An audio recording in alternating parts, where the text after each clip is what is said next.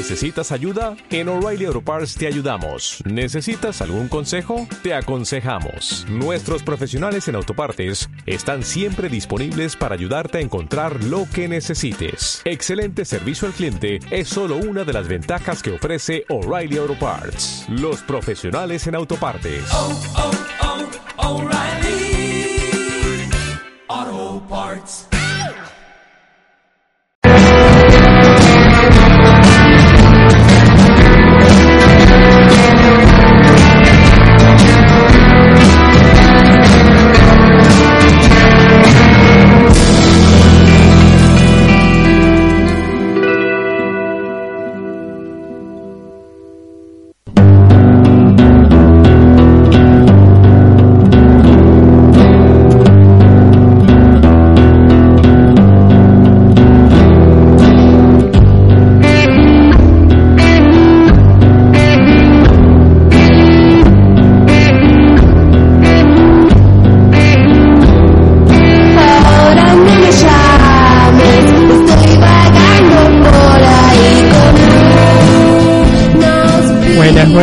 Noches. noches. Mi nombre es Guillermo Blanco. Mi nombre es Eduardo Salcedo. Hoy estamos en una nueva edición de Evolution. Este, bueno, con un jueves muy, muy novedoso, toda una semana muy novedosa y se nos queda muy corta la semana con todos los acontecimientos que suceden. Realmente creo que ha sido un 2019, un comienzo de 2019, bueno, eh, turbo con, con todo lo que ha sucedido, eh, tanto en Venezuela como alrededor del mundo. ¿no? Sí. Eh, y so- sobre todo, bueno, en lo que, lo que más nos enfocamos nosotros, que es en, en- en nuestro país. Eh, creo que tenemos más bien demasiado contenido. Sí, demasiado.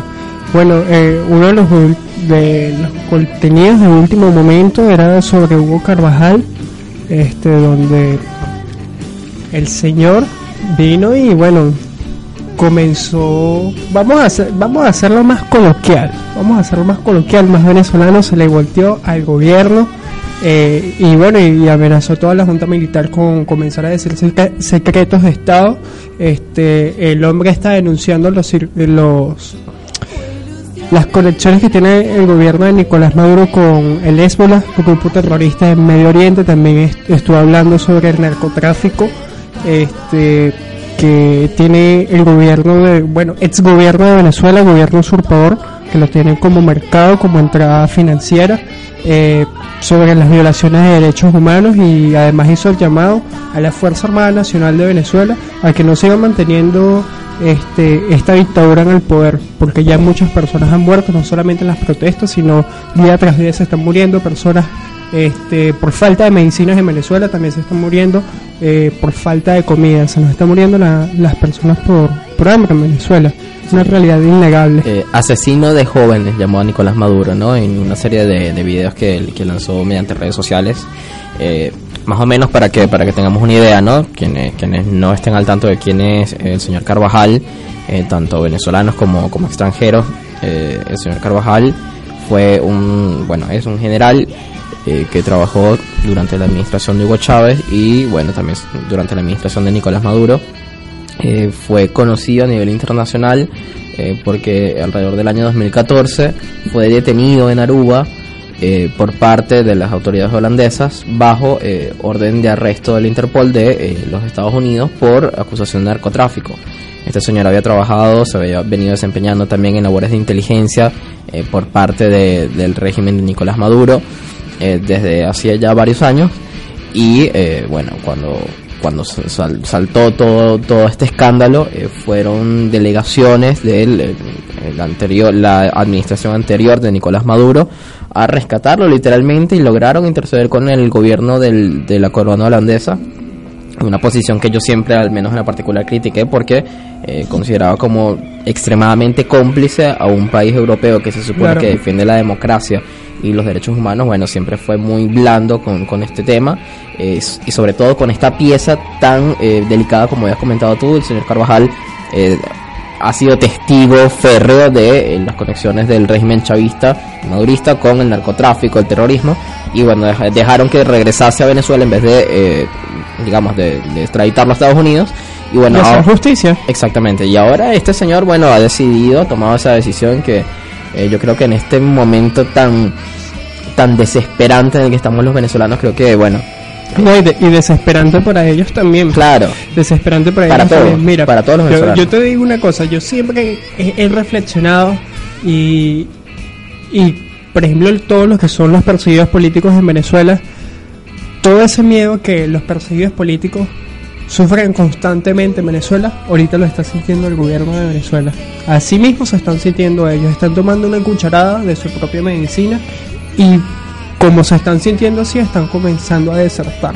totalmente. Porque no pueden, no ni siquiera por un tema de conciencia, sino de beneficio personal. Claro, Por mucho miedo. De, de miedo de conservar algo de lo que se robaron o de incluso mantener su vida, ma- mantener su vida, mantener la, la- la vida de su familia o quién sabe beneficiarse de esta ley de amnistía que, que está proponiendo la Asamblea a- Nacional. a seguir robando. Exactamente, a, seguir formando parte de, de un futuro gobierno, ¿no? Eh, Bueno, y si hablamos de ley de amnistía, sí, este es muy muy interesante también que ahorita, bueno, recientemente el Ministerio Público de Suiza abrió un caso de investigación por corrupción, el caso Ode- Odebrecht, al ex candidato presidencial de Venezuela, Enrique Capriles. Eh, o sea, yo quisiera ver si esta ley de amnistía, tanto como se van a ver beneficiados este, todos los que formaron parte del oficialismo, también todas las personas de la oposición que se van a ver salpicados con estos casos de corrupción. totalmente. Eh, eh, digamos que es la principal crítica que ha recibido esta ley de amnistía. Sí. Incluso dentro del Congreso, sobre todo, eh, digamos, impulsado por la fracción del 16 de julio, eh, que es, digamos, esta, esta fracción más dura y más crítica contra el régimen de Nicolás Maduro, que ha criticado que esta ley de amnistía es extremadamente amplia, extremadamente inespecífica y que, bueno, que han, digamos, eh, resaltado y se ha discutido en, en- en sesiones posteriores a su publicación sobre el carácter de, eh, de lo que significa realmente la amnistía y quiénes entrarían o no. Eh, se ha hablado de, bueno, de que violadores de derechos humanos y, y- y personas que realmente hayan eh, cometido eh, actos dolosos a la nación eh, no, no- se puedan beneficiar de esta ley de amnistía. Sin embargo, bueno, eh, no ha habido, digamos, una reforma importante e incluso el presidente Donald Trump y eh, el senador Marco Rubio han dicho una y otra vez que a, a- a los militares, a las Fuerzas Armadas y a los personeros del, del régimen usurpador eh, que se aferren a esta ley de amnistía porque bueno es muy amplia y que el, el presidente interino Juan Guaidó bueno busca esto eh, para poder salir de manera pacífica de, de la usurpación. No, y bueno, también lavarse las manos los, los que se han ensuciado las manos Por con supuesto, corrupción. por supuesto. Porque si vamos a ver este quienes han elaborado esta ley de amnistía, Bueno. o sea, dejan mucho que decir. Exactamente. Eh, y bueno, ya tocando un, un poco este tema también de, de- de lo que ha sido a nivel internacional la, la implicación eh, con el tema de Venezuela. eh, tuvimos que a principios de semana, el día lunes, el presidente de los Estados Unidos, Donald Trump, dio un discurso en, en el estado de la Florida, eh, completamente dedicado al tema de Venezuela, en conjunto con el tema de Cuba y Nicaragua Nicaragua. Digamos que fue una línea bastante dura y puntual en contra de una cosa, del socialismo. Mira, durante toda mi vida este ha sido uno de los mejores discursos que yo he escuchado en mi vida. Yo difiero de muchas cosas con Donald Trump, porque hay muchas cosas que no me gustan, pero este es uno de los mejores discursos que a mí me ha tocado escuchar en mi vida. Y no solamente eso, viniendo de una figura tan importante como lo es el presidente de Estados Unidos, este hombre trató al socialismo como lo que es, como un tema de seguridad de Estado para cualquier país. Porque es, evidente como en cualquier país donde llega el socialismo, cual- eh, todos esos países se dañan o retroceden. Eh, tenemos Argentina de caso que fue algún día, eh, fue en el pasado, por mejor dicho, el país con el mayor PIB per cápita del mundo, que llegó la justicia social, llegó el socialismo y bueno, tenemos la Argentina de hoy en día, realmente. Un- definitivamente un, un caso de estudio demasiado impactante, Sí. ¿no? No, eh, Trump con este discurso me hizo sentir en las épocas de Margaret Thatcher. Aunque no, aunque no nací en esas épocas, me sentí en esas épocas y de verdad me, me encantó su discurso realmente. Eh, Fue totalmente. muy, muy bueno. Totalmente, eh, y, y- y no lo hizo solo. Eh, realmente estuvo, contó con la presencia de varios senadores eh, varios congresistas, como el senador eh, eh, Scott, como el senador Marco Rubio, eh, entre otros, ¿no? Y, y digamos que se dejó muy en claro que una, caí- una eventual caída de la, dicta de la dictadura en Venezuela sería Un una efecto pieza dominó. clave, exactamente, un, un efecto dominó en las dictaduras de La Habana, Cuba y en Nicaragua. Creo que eh, se, se puede notar que, que al menos en esta pre-campaña que está haciendo Donald Trump para, para las elecciones de 2020, eh, con respecto a, a- a política exterior, Venezuela se ha convertido en el centro por completo de, de- de esta política exterior, ¿no? Eh, por supuesto, con, y lo mencionó al principio del, del, del discurso, las im- implicaciones eh, correspondientes que tiene con el tema China, con el tema Rusia, ¿no? El tema de Venezuela, con el tema de Irán también, por el tema del terrorismo. Eh, y, creo que, eh, digamos que ir cerrando con, con, el discurso, eh, diciendo que su gran meta es un hemisferio libre y democrático, creo que ha sido una de las frases más impactantes que he escuchado por parte de, un presidente de los Estados Unidos en, las últimas décadas. No, eh, eh, estuvo excelente, estuvo, estuvo excelente, me gustó muchísimo y de verdad que tiene mucha razón. El ver caer la, la dictadura venezolana sería como ver caer el muro de Berlín, pero en el siglo XXI. Exactamente, en, América. Latinoamérica. Eh, un hecho también que es importante eh, para resaltar, eh, varios medios de comunicación eh, han afirmado eh, que, digamos, el, el- componentes de la, de la Fuerza Armada de los Estados Unidos, específicamente el portaaviones eh, Ab- Abraham Lincoln, está haciendo ejercicios militares en el sur de la Florida eh, y digamos está en una eh, en una fase de ejercicio, como es normal en los ejercicios militares de predespliegue, es decir, que están totalmente listos para eh, entrar en acción. Obviamente esto quizás no suponga eh, una acción directa que bueno va, va a entrar en acción con, con respecto al tema de Venezuela, pero creo que es un elemento disuasorio muy importante con respecto a los señalamientos que hizo el mismo presidente Donald Trump en este discur- discurso de las Fuerzas Armadas y eh, los señalamientos que han hecho los diferentes congresistas eh, republicanos también al, al, digamos a las fuerzas armadas de Venezuela no de hacer lo correcto eh, y eh, de ponerse del lado de la población con respecto a esta ayuda humanitaria. Y también tuvimos eh, hace no mucho hace menos de 48 horas el pronunciamiento del, del general del jefe de com- del comando sur Craig Feller también aludiendo a las Fuerzas Armadas Nacionales de Venezuela que eh, se pusieran del lado correcto de la historia y que no cometieran errores, que eh, van a ser juzgados bajo su responsabilidad por los hechos que cometan en los próximos días.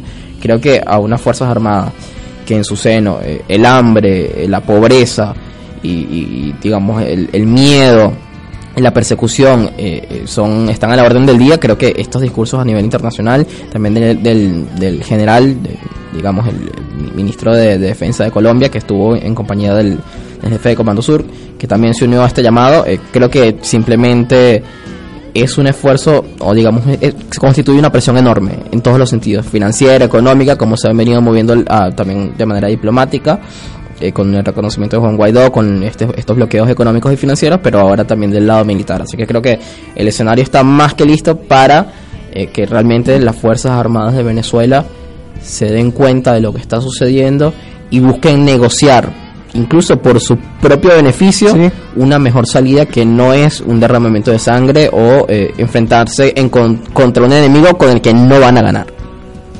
Totalmente.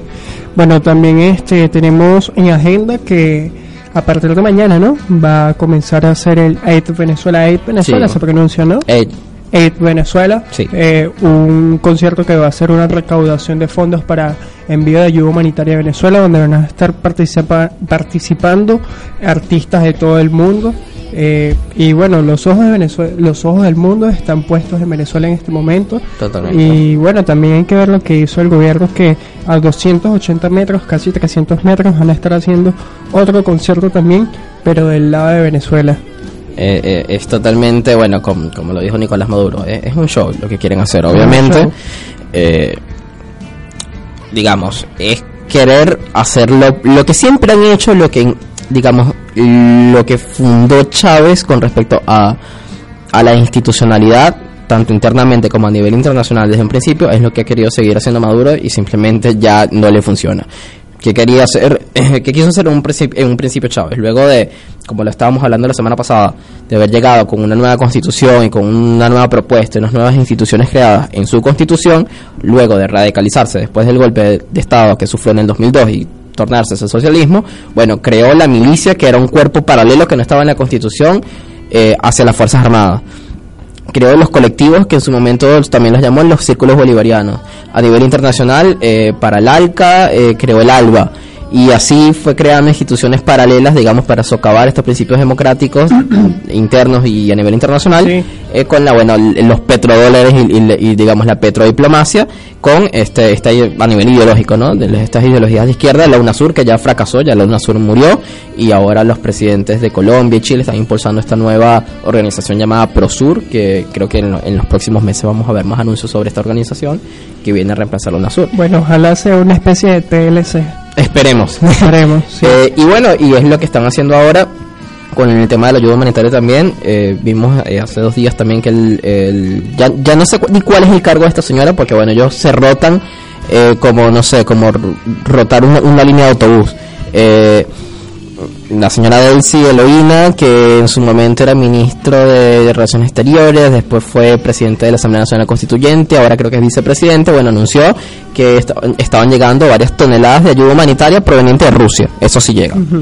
Eh, después que dicen que en Venezuela no hay una crisis humanitaria, que bueno, como en todos los países, y aquí en Argentina lo vivimos y lo viven en muchos familiares y conocidos que conozco que viven en Estados Unidos, bueno, en todos lados hay pobreza, en todos lados de pronto hay gente viviendo en la calle pero obviamente los niveles descomunales de Venezuela que ha generado esta migración masiva, bueno, para estos señores del régimen, ellos dicen que bueno, eso, eso no existe.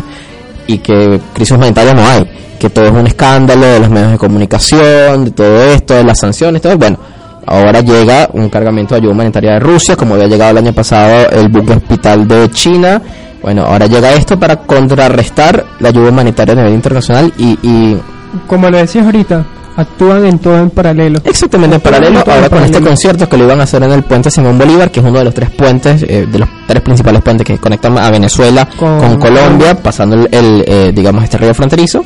Eh, ahora movieron esta tarima que estaba en el puente Simón, Simón Bolívar, ahora el renombrado puente de la Unión, eh, donde iba a pasar, el, donde se tiene planificado pasar la ayuda humanitaria proveniente de la comunidad internacional para ponerlo en conjunto y ver qué se genera ahí. Eh, varios eh, artistas que siempre se han mostrado, digamos, típicamente se han mostrado proclives al, al régimen, eh, ahora cancelaron, cancelaron su participación, razones de salud, y bueno, to- es- es- es- este montón de cosas que, que realmente... No escuchas no escucha las cosas bonitas que dicen aquí en el estudio. Nuestro productor los ama, creo. Eh, y bueno, simplemente creo que se- se- ya no tienen más, simplemente no tienen más medios. Eh, esta estrategia le fracasó. O- ojalá, ojalá los militares hicieran los mismos que están haciendo estos artistas. Ojalá, ojalá. Ojalá y, eh, y esperemos que sí. Hasta ahora, bueno, eh, los informes que teníamos el día de hoy, eh, hasta temprano, hasta hace unas 4 horas, 5 horas de- en el transcurso de la tarde, era que, eh, bueno, que las Fuerzas Armadas habían colocado, eh, digamos, obstáculos, puntos de control para entorpecer estas caravanas de voluntarios para ir a buscar la ayuda humanitaria desde el centro del país, desde Caracas, hasta eh, el estado fronterizo de Táchira. Y bueno, ha sido un forcejeo, un sí, un no, le piden las cédulas, se las retienen, se las devuelven, pasan los una, cauchos. les pichan los cauchos, siguen, se bajan los diputados de los camiones, siguen a pie, cruzan un túnel, un puente y se vuelven a montar en otros vehículos y siguen. Eh, yo soy de los que pienso, como había leído en las redes sociales más temprano, que si realmente las fuerzas armadas, armadas, no quisieran que pasara esta cantidad de gente hasta la frontera, medio país, creo que eso no sucede. O sea, las fuerzas armadas que tienen tanques, que tienen armas, que Se los tienen... hubiesen llevado presos. Exactamente, se los hubiesen llevado presos sea, a todos, hubiesen digo- bloqueado todas las autopistas principales del país, que tampoco es que son muchas, y, y las avenidas, y, y simplemente no se estuvieran moviendo, pero se está moviendo. Eduardo, sencillamente así. Tienes el caso de, de el diputado Juan Requesens. Lo drogaron, hicieron que se, se hiciera pupú encima. Se lo llenaron todo de estiércol, o sea, jugaron con su dignidad hasta más no poder. Y así hay cuántos detenidos injustamente hay. Y, o sea, a, a- a ellos A ellos no les importa nada la inmunidad parlamentaria. No, Entonces, ¿por qué no le hacen nada a estos diputados? Exactamente, ellos saben con quién se meten y saben en, en el escenario en el que están a nivel internacional eh, y, y nada. Creo que creo que está más que claro lo que se están jugando y, y el presidente Donald Trump se los ha advertido más de una vez. Sí, no, y, que no, no, no les tocasen ni un pelo ni a los diputados, ni al presidente Juan Guaidó, ni a su familia, e incluso a los manifestantes pacíficos y creo que es lo que está sucediendo, aunque de manera disimulada. lo realmente interesante va a suceder este fin de semana. Bueno, aprovechamos de una vez para saludar aquí a Juancho, a Angie, a Caroline, a Jenny. Saludo para todos. Bueno, lo verdaderamente interesante va a suceder acá cuando terminen todos estos conciertos y ver si de verdad venga que hacer la ayuda humanitaria a Venezuela. Claro. Y esto de antemano, de manera anticipada, ya esto es una derrota política para el gobierno, de una vez, porque si no dejan entrar la ayuda humanitaria, los militares van a decir, bueno, este es el régimen que estamos apoyando, el que está matando a la gente de hambre, el que está matando a las personas en los hospitales por falta de medicina.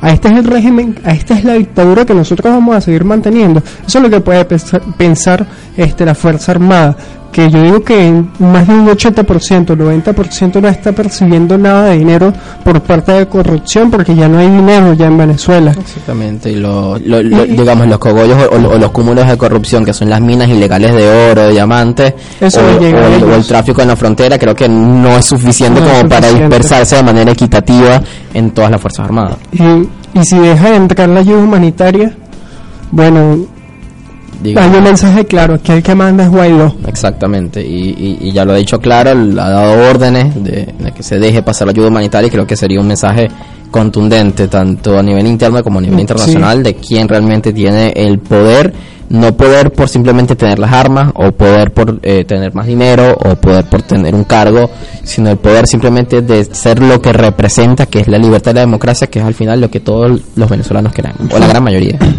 Políticamente hablando fue una jugada espectacular. Fue una jugada muy buena Totalmente. porque pone, pone, no, esto no va a tumbar una dictadura, pero sí la pone en jaque. Totalmente, y, y después de venir de, de un periodo de cuatro años, digamos, de fracaso tras fracaso de la Asamblea Nacional, que no había podido legislar, que no había podido cumplir sus funciones, porque obviamente, eh, digamos, este Tribunal Supremo, eh, ilegítimamente constituido por el régimen de Maduro cuando tenía mayoría parlamentaria, eh, había anulado sistemáticamente todas y cada una de las, eh, de las acciones de- del, del Congreso. Y bueno, también se dividió, digamos, esta coalición de partidos, como la Mesa de la Unidad Democrática se desmanteló, cayó por completo, eh, y, y se tuvo que refundar en lo que ahora se llama Frente Amplio. Es decir, incluso hubo una mutación de partidos dentro de la Asamblea Nacional Sí. durante estos años, para que ahora por fin parezca aglutinarse de manera impresionante eh, sobre la, la dirección que estamos teniendo y con el liderazgo de Juan Guaidó. Bueno, este, hoy vamos a tener un invitado especial, este, ya apartándonos un poco sobre el tema de Venezuela, vamos a tener a Sean Jackson, eh, no, él es un analista político, también es historiador haitiano y nos va a estar explicando el por qué Haití es tan pobre, no solamente esto, sino que también nos va, nos va a comentar qué es lo que está sucediendo actualmente en Haití, ya que eh, tienen más de siete días en protesta. Una crisis fortísima. Es una crisis muy muy fuerte, realmente es un país lleno de mucha inestabilidad política. Totalmente y, y bueno, eh, va- va- vamos a ver en, en qué, en qué realmente se puede profundizar con este tema. Sí. Ya podemos ir al corte.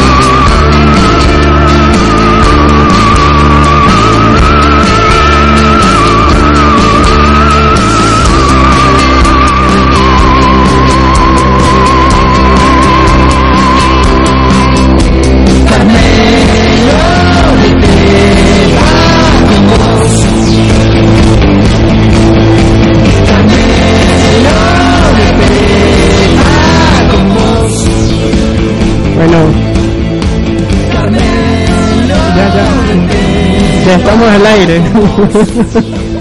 Volvemos eh, con nuestro invitado el día de hoy. Eh, Eh, Jean Jackson. Cuéntanos, Jean, ¿cómo estás? Buenas noches, hermano. Buenas noches, Guillermo y Eduardo. Eh, Eduardo. Sí, Eduardo. Eduardo. Es un placer para estar ahí con ustedes. Tengo que saludar a, a los auditores también y los haitianos que nos están escuchando. genial. Genial, Jean. Mira, eh, coméntanos sobre la- las protestas que se están dando actualmente en Haití. Y actualmente, primero para poder explicar lo que está pasando, tengo que Hablar hacer- en otros contextos. Sí, claro. Tengo que... No voy a especificar sobre lo que está pasando políticamente porque sí, sobre todo los extranjeros cuando están escuchando lo que está pasando en un país se, se focalizan directamente en lo que está pasando. Debe, debemos contextualizar lo que está pasando en vez de decir como todos los mediáticos. Y como ustedes ya están escuchando lo que está pasando, y hay varias protestas y manifestaciones para hacer una reivindica- reivindicación social y política. Hay varios estudiantes de la Facultad de Etnología en Puerto Príncipe que está pidiendo también que se cambie el sistema porque eh, hace mucho que estamos así, cambiamos de presidente y Pero no se resuelve nada. Sí. Por eso eh, debemos, antes de, propos- eh, de hacer un propósito político para cambiar el sistema, debemos eh, analizar lo que está pasando históricamente. Como hoy estábamos hablando en privado, y la protesta tiene un vínculo entre, eh, mm, ¿cómo puedo decir? Entre, eh, en, en primer sentido, es un sentido, eh, perdí palabras, en un sentido histórico, en donde tenemos un pasado que hasta presente está, está, eh, está, eh, que tiene, claro, eh, tenemos como colonizador Francia, después la, la época colonización en el gobierno Jean-Pierre Waué, teníamos eh, para conservar la, la, eh, la libertad o la independencia, habíamos obligado a pagar a la Francia un montón que es equivalente actualmente a, die- a un billón de dólares de Estados Unidos. Eso tiene repercusión hasta presente sobre la economía de, de nuestro país. Y Sí. con... Sí, Por ejemplo, tú me estabas diciendo que la situación política actual de Haití se ve reflejada y afectada por su pasado político también. Y, me llamó mucho la atención porque eh, eh, detrás de las cabinas, cuando no estábamos al aire, antes de la entrevista, estábamos conversando y me decías que, por ejemplo, los productores nacionales, eh, cuando ellos producían sus alimentos, cualquier rubro, no podían comercializarlos porque siempre se imponían transnacionales. Y haciendo referencia a esto, recordé mucho que una vez había leído sobre Haití, en el momento en que Haití se independiza como república, eh, Haití no permitía la entrada de extranjeros a, su país, solamente los haitianos, y no dejaban este hacer no dejaban hacer negocios tampoco extranjeros, solamente lo- los haitianos. Y cuando vamos a las tasas de emprendimiento, por ejemplo, eh, a nivel mundial, uno de cada tres emprendedores son, son inmigrantes. Y, o sea, veo desde un principio demasiadas, pero demasiadas trabas a, la empresa privada, a, la propiedad privada y al día de hoy la- las continuamos viendo, al parecer. Y, y por eso es que los, los haitianos no terminan de salir de ese círculo de pobreza. Como había dicho, tenemos una producción que está casi muerto porque los eh, la gente que está viviendo en las provincias que se vive de, de la tierra que está cultivando para vivir no pueden vender sus productos porque no pueden hacer competencia con las grandes empresas que están vendiendo sus arroz más barato y, y, y ellos no pueden vender. Que- Y Discúlpame, Sean, pero ¿qué sucede si, por ejemplo, yo hago, no sé, cereales se- hago cereales caseros, yo mismo los produzco y todo, y los comienzo a vender de manera ilegal. ¿Qué sucede? ¿Qué hace el Estado? en Haití normalmente hay varias leyes que está regur- y regur- y re- Regularizando. sí, re- regularizando los eh, lo que debes vender o no pero como ya sabemos en todos los países hay corrupciones la gente los inspectores que que son eh, que son que son legítimos para impedir a esas personas para vender los productos ilegales o los productos que no se permiten. A veces hay hay dinero que, que está que bueno, eh, es todo es todo que está pasando. Hay corrupción en todo lado. Claro, pero para entender sí. los temas como estaba hablando de, de la política de Haití debemos no solamente enfocalizarnos en lo que lo está pasando actualmente pero el, pasado la lucha eh, de, la población haitiana actualmente para que está pidiendo al gobierno eh, eh, el dinero del Petrocaribe, el dinero y trabajo que está pidiendo el cambio del sistema es porque no solamente los, el gobierno se queda hasta presente como una marioneta de la comunidad internacional, pero además no está pensando por, el y por la población, sino que por eh, la clase burguesa. Por eso, como te había dicho, no solamente tenemos una problema desde eh, económica, porque habíamos pagado todo lo que habíamos quedado después de la época de la independencia, pero además tenemos un, clase burguesa que no presta atención con con eh, cómo puedo de- decir con con la clase pobre que no puede comer y no tenemos eh, eh, eh, prácticamente lo que llamamos un clase media y de hecho vamos a tener siempre una lucha de clase y una lucha para que está Claro, claro. Fíjate, de, de, de hecho, lo que yo he podido apreciar de, de, de la historia de Haití eh, es que, bueno, precisamente como comenta, de- desde los inicios de su historia como nación independiente, Haití se ha convertido desgraciadamente en un estado fallido.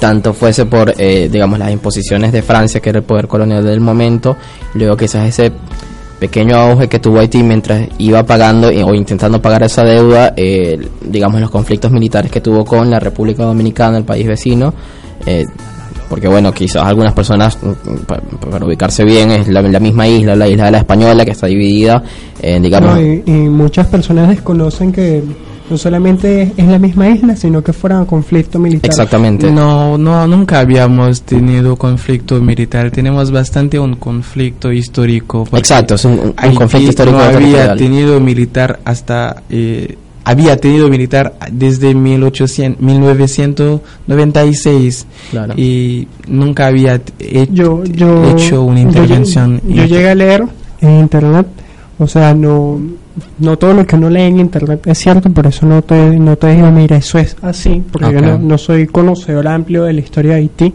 pero sí llegué a leer que uno de los dictadores que existió en Haití, muchas veces, eh, no solamente una dictadura, fueron varias, muchas veces intentaron invadir espacios de la República Dominicana. Eh, a propósito de la dimensión de la isla, te- estamos eh, actualmente tenemos como medida 27.700 kilómetros y República Dominicana tiene 48.600. Más de la mitad de la isla República Más de la mitad. Había tenido un acuerdo entre el gobierno Trujillo, que, era el, Sí. el gobierno de República Dominicana, con uno de nuestro presidente, que es el Ilesco, pero uno de los embajadores eh, de Estados Unidos había y había hecho todo lo que pueda para que la, los dos eh, la las do- Había ay, negociado para que las dos... para- sí, no llegan a entenderse. De hecho, eh, eh, es un pasado muy horrible también porque el ILESCO había dicho a este embajador que están haciendo todo lo que puedan para que manejan la isla juntan. De hecho, el embajador había dicho algo contrario a Trujillo y eso eh, había hecho un, un genocidio de la parte de República Dominicana que había matado más de 60 mil. Correcto, y, y- creo que eso, eso es uno de los puntos también más fuertes de, de- la historia de Haití durante todo lo que es el siglo XX. Eh, digamos, estos, y no solamente uno, tengo entendido que fueron varios en varias ciudades fronterizas como Dajabón, eh, digamos, en otras como también hubo tensión y violencia, Bayaguán, bueno, Sí. di- diferentes lugares de República Dominicana. Eh, y, y creo que también ha, ha empujado quizás esa, esa migración que en un momento salió a República Dominicana eh, a, tra- a trabajar, a, a enviar remesas de, de regreso a su familia, que es una de las fuentes de dinero en los países del tercer mundo eh, más importantes, como también se ve en Ecuador y en Cuba. Eh, y luego de, este proceso tan sangriento de, de- estas masacres de haitianos en República Dominicana, creo que también, digamos, se estancó eh, eh, quizás ese apoyo eh, a, nivel de trabajo en, en un país vecino, ¿no? Sí, porque eh, sí, todo que lo está, eh, todo lo que está diciendo es, está vinculado con lo que está pasando actualmente, porque la población actualmente no tiene otra opción, Claro. es migrar y varios de nosotros están migrado en varios países y como República Dominicana, como te había dicho, teníamos un conflicto histórico. El pueblo dominicano siempre está peleando con los haitianos, con un mito, es un mito tal vez que está en varios países, aún en Argentina, y los haitianos toman su trabajo, etcétera. Sí, claro. y por eso hay movilizaciones sociales porque no podemos migrar. Una eh, no hace mucho tiempo hace un año que podemos viajar en Argentina con únicamente pasaporte. Ahora se pide visar. Entiendo que Argentina tiene su soberanía y puede tomar cualquier decisión para gestionar su migración.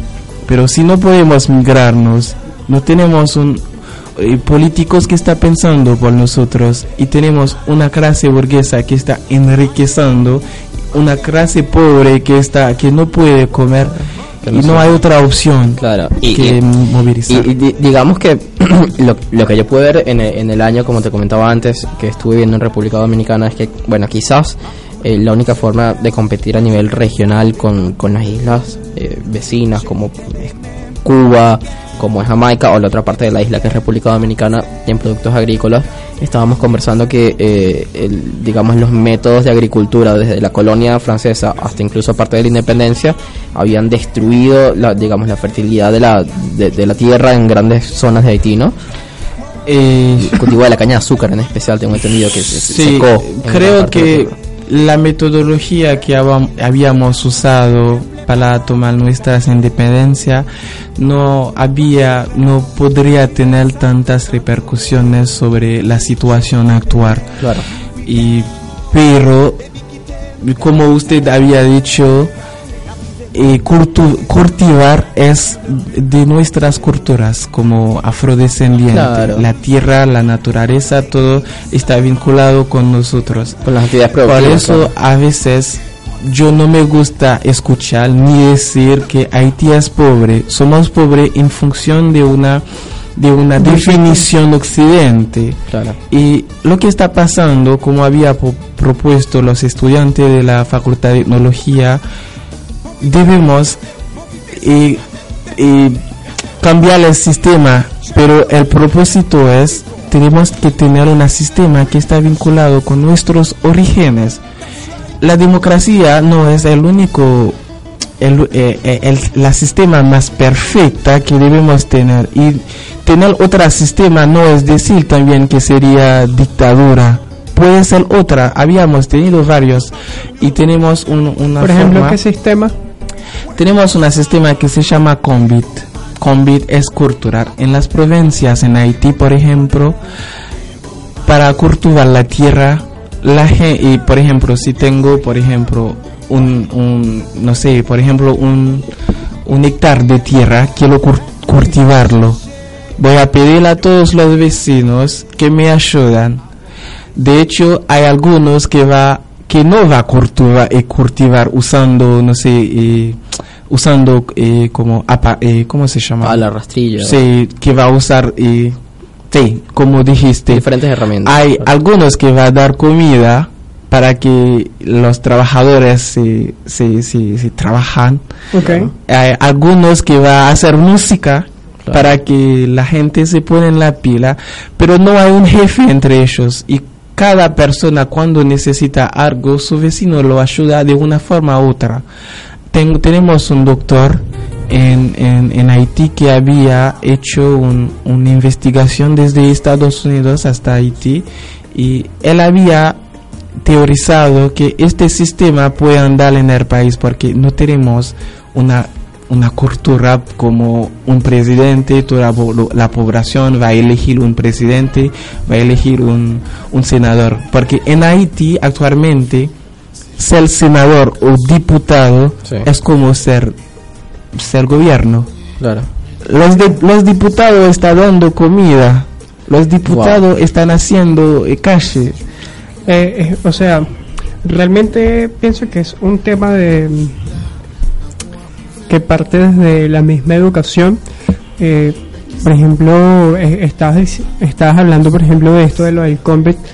Eh, no sé, yo sentí que esto funciona así como, no sé, como una especie de, de consejo comunal, se puede decir. Y no sé. a, mí- a mí se me viene a la mente comuna. se me, se me viene a la mente de hecho lo acabo de buscar más como los kibbutz israelíes que son digamos este este sistema donde eh, se forman pequeñas comunidades internas que trabajan de manera intensiva la tierra y que comercializan entre sí quizás para hacer una, una economía local en, en cadena no Eh, entiendo lo que dijiste, pero cuando estamos vinculando este esta esta este sistema con la tecnología o la la eh, esta época claro la hay, industrial hay gente que está diciendo que no va a funcionar, pero creo que es todo diferente lo que de lo que están pensando. Claro, que, que quizás para Creo- de una forma para potenciar, eh, repotenciar o construir las bases de un sistema agricultor que está destruido, quizás eh, Bueno, puede ser un, eso sí puede ser un buen inicio. un- un porque el que no- apalancamiento. porque el que no tiene dinero, ¿qué le queda?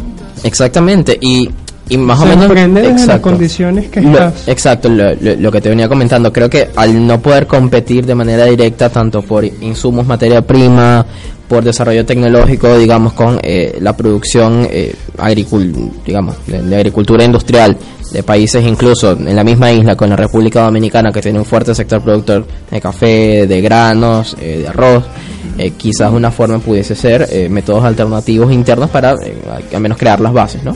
Eh, Sí, pero a veces no me gusta comparar la Haití con la República No, claro. Dominicana. No tenemos mismo pasado. Claro, claro, eh, Claro, eh, son, claro. son, dos naciones distintas, son pero creo que hoy día eh, en el mundo, y, y creo que en Argentina es, eh, es un ejemplo claro de eso, el país que no comercializa con el resto del mundo simplemente no sale adelante. Este, pero no creo no, no creo tampoco porque ¿por qué debemos pensar que un sistema va a estar desarrollado comercializando? Yo creo bastante en en la, soc- en, en- en- la sociedad en vez de los eh, negocios. Para, para explicar lo que ¿Cómo- quisiera cómo- decir. Mm, Discúlpame, Sean, pero ¿cómo generas riqueza sin trabajar? O sea, sin, sin Trabajar no comercializar, sin- sin significa comercializar. comercializar. Es, Sin es- comercializar. Claro, exacto. Entiendo, pero trabajar para los, por ejemplo, cuando me refiere en la historia, porque para entender más bien la población tenemos 80% de la población que es afrodescendiente, es- decir, salimos de Senegal, de, de, de Benin, de Dahomey y, y varios lugares en, en África. Tenemos una, una religión que se llama Vodou, aunque un haitiano es cristiano, y actúa como una voduista cuando cada vez para para pa- para pasar un como para limpiar echa agua primero aunque se, se, se queda sin sin polvo sin nada nada feo. Echa agua y todo está vinculado con un con un raíz etnológica en donde hagamos apelación con los espíritus. Es eh, mitológica, pero tiene que ver. Para explicar más bien, el vudú se practica con la naturaleza, es parecido con el animismo. De hecho, no podemos pensar la- el desarrollo por el país mientras matando a la cultura. Y la cultura tiene que ver con cultivar la tierra. El vodú tiene que ver con cultivar la tierra. Proteger los los los eh, los eh, los eh, los ríos. Claro. Porque pensamos o cada primero de noviembre o cada día de vodú usamos el agua como un espacio santo para, para poder venerar los dioses. Correcto. Es decir, no podemos pensar el desarrollo en sentido como los americanos, como los eu- europeos. Po- Debemos pensarlo diferente. Claro, que cada, cada país tiene sus realidades. Eh, realmente, o sea, yo entiendo totalmente esto lo que tú estás diciendo porque pienso que cada país debe conservar sus raíces etnológicas. Eh, estoy muy, muy de acuerdo con eso. Pero yo difiero mucho del punto porque, por ejemplo, aquí donde estamos sentados ahorita, yo no estoy seguro si con el plástico que es- donde estoy sentado en esta silla, eh, esto se elaboró en Argentina. Estoy seguro que esto no se elaboró en Argentina. Y hay muchísimas cosas dentro de este estudio que no se elaboraron en Argentina.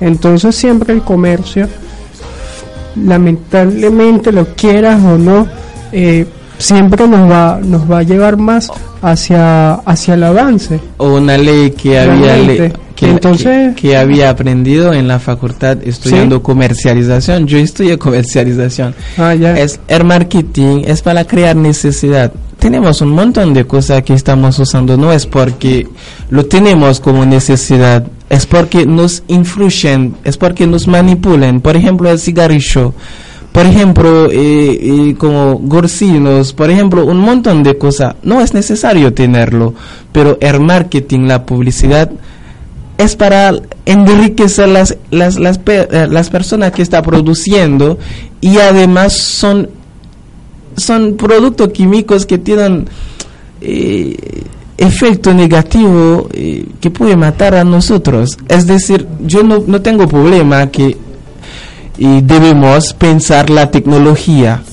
Tener un celular no tiene nada que ver con, con eh, la cultura, es decir, Sí, sí. No, no, va, no va a tener impacto sobre el- nuestras culturas, pero las comidas extranjeras como hamburguesa, no, no creo que te- debemos y vamos a ser un país desarrollado porque tenemos McDonald's en el Claro, país. no, No, creo. no necesariamente No. es simplemente un efecto colateral de, de- lo que realmente va al punto que bueno los países do- donde mejor se vive donde la gente no emigra donde la gente simplemente muere donde nace eh, porque tiene buenas condiciones de vida son los países que, que más están abiertos tanto no solamente a la inversión sino a nuevas culturas a la migración y, y a todo tipo de emprendimiento y, y digamos que to- tomando un poco ese punto eh, luego de quizás no haber eh, no tener ese sistema desarrollado por bueno problemas históricos como como hemos comentado Sí, con, con el tema de la agricultura etnológico. eh, ta- también creo que la infraestructura complica bastante eh, quizás Bueno, el, vías de comunicación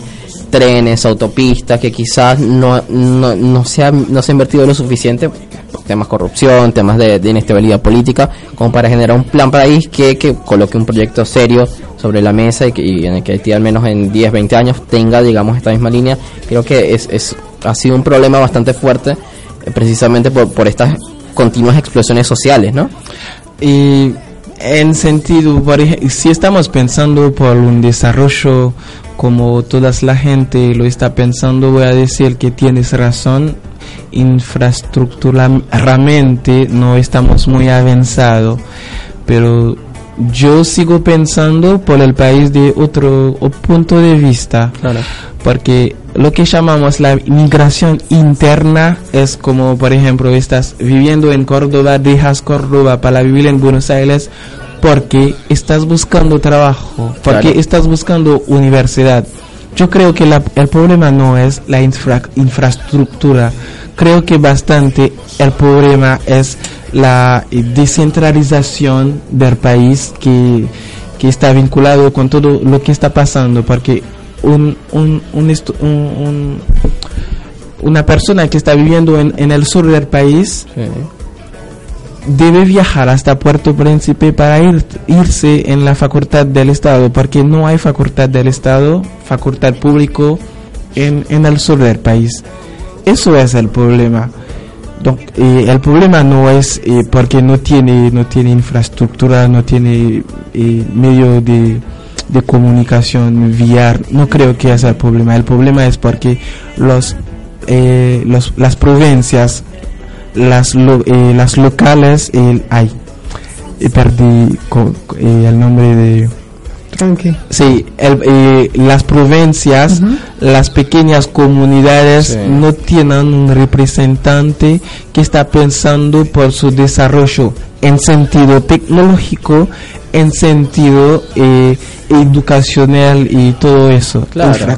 Y- Exacto, a nivel de infraestructura, pero quizás no, no necesariamente en, en temas Sí. de, de comunicación, Sí. sino infraestructura que incluye hospitales, escuelas, claro. centros de desarrollo. Pero tenemos Sí. método que es tradicional, creo, para, para poder eh, enfrentar, enfrentar, enfrentar lo que estamos llamando problema médica, porque quedamos uno de los países que produce menos, eh, menos dióxido de carbono.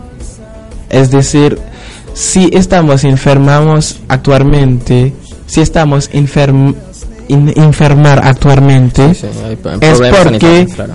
es porque estamos comiendo lo que los países desarrollados, eh, lo que los países occiden- occidentes llama eh, producto de países desarrollados. Claro. Estamos comiendo un montón de cosas eh, envenenada, envenenada, Sí. eh, en- Envenenado. Sí. envenenados, De- de todo eso. Claro, Ya No no habíamos Mm. tenido esos problemas claro. hace mucho Eh, tiempo. eh, es un tema complicado, sobre todo cuando, cuando no existe una, una producción local o un, o un desarrollo local de, de- de lo básico. Si, si que los alimentos es un, un- un tema complicado, ¿no? Eh, y Bueno, yo realmente pienso que, o sea, la, la salida a toda esta situación de Haití pasa por, o sea, abrir, abrirse pasos por la a- educación social sobre a todo pasar, voy a decir pasar, pasar como- por la educación, o sea, pasar Sí. por el tema de la educación es vital. Luego de pasar por el tema de la educación, no sé, pienso que el tema de producción nacional, yo creo que...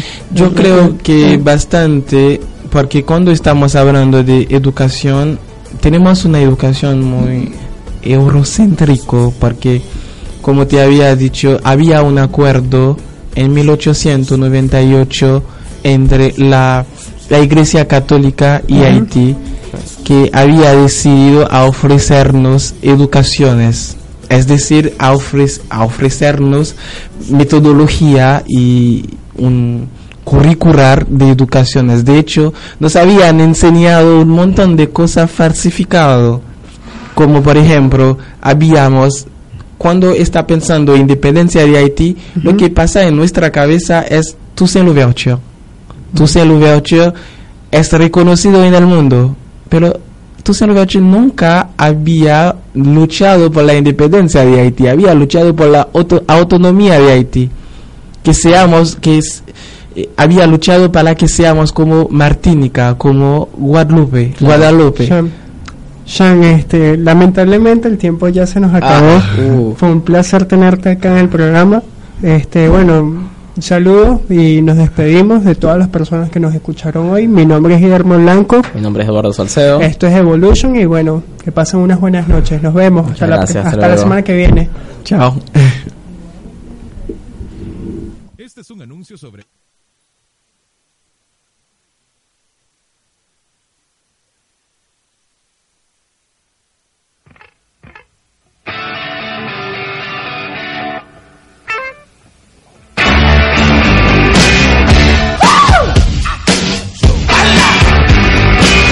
Darling, you got to let me know. Should I stay or should I go? If you say that you are mine, I'll be here till the end of time. So you got to let me know. Should I stay or should I go?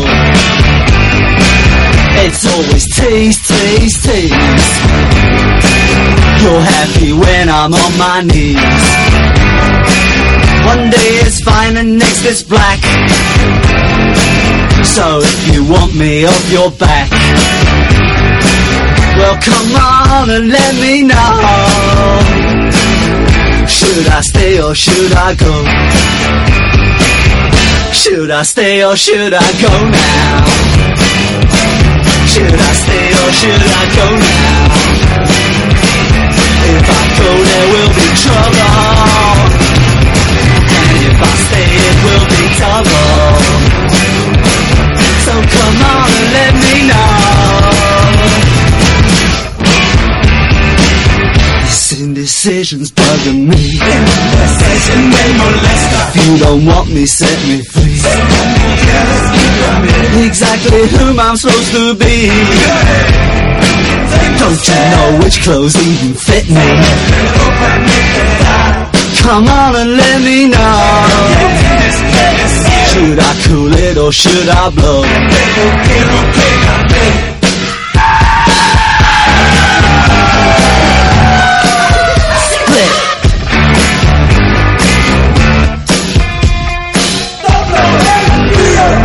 ¿Te preocupas por tu familia? Entonces, ¿por qué darles solo huevos ordinarios cuando pueden disfrutar de lo mejor? Eggland's Best, los únicos huevos con ese delicioso sabor fresco de granja, además de la mejor nutrición, como 6 veces más vitamina D, 10 veces más vitamina E y 25% menos de grasa saturada que los huevos regulares, además de muchos otros nutrientes importantes. Así que, dales los mejores huevos. Eggland's Best, mejor sabor, mejor nutrición, mejores huevos.